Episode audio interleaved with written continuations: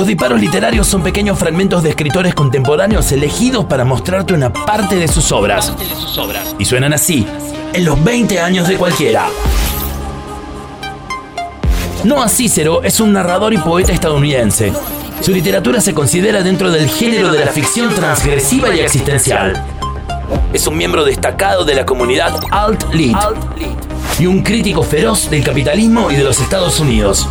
Desde su libro La Guerra Humana, escuchamos los siguientes fragmentos en la voz de Pablo Durio.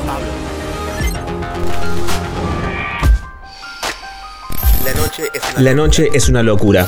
Creo que tengo que ir al baño. Me paro y me mareo un poco, después me muevo lentamente hacia el baño. Hay muchos mestizos en el camino. No soporto a la gente. ¿Qué están haciendo en mi camino? No deberían estar acá. Por fin llego al baño, golpeo la puerta y repto hacia el toilet. Meto la cabeza en el inodoro y después vomito, vomito, vomito.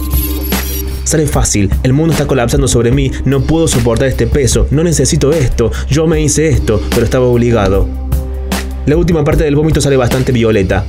Creo que voy a morir en este baño y nunca nadie me va a encontrar. Hasta que empiece a apestar. Entonces van a abrir la puerta y encontrar mi cuerpo, pudriéndose. Me paro y vuelvo. La gente todavía está haciendo ruido. En este punto ya no puedo soportar el ruido. Creo que me voy a desmayar. Probablemente no me acuerde de esto. Me siento de nuevo. Me quedo dormido. En mi cabeza hay silencio. Estoy en el fondo del Gran Cañón. Hay lindas nubes y dos prostitutas de Tijuana. Estamos tomando margaritas. Estoy contento. No hay guerra. Todo el mundo está en paz. Hay un Dios y nos ama.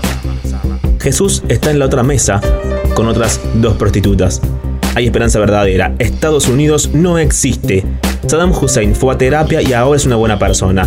George W. Bush consiguió un maestro y aprendió el alfabeto. Yo meto los pies en el río Colorado. Está frío, pero apacible. Me siento como en casa en el fondo del cañón con mis dos prostitutas. Me despierto 15 minutos después. Ruido. El universo es algo que está sangrando. Estoy menos borracho. Eso es bueno. Voy al baño otra vez, ahí adentro. Trato de limpiarme y es muy difícil.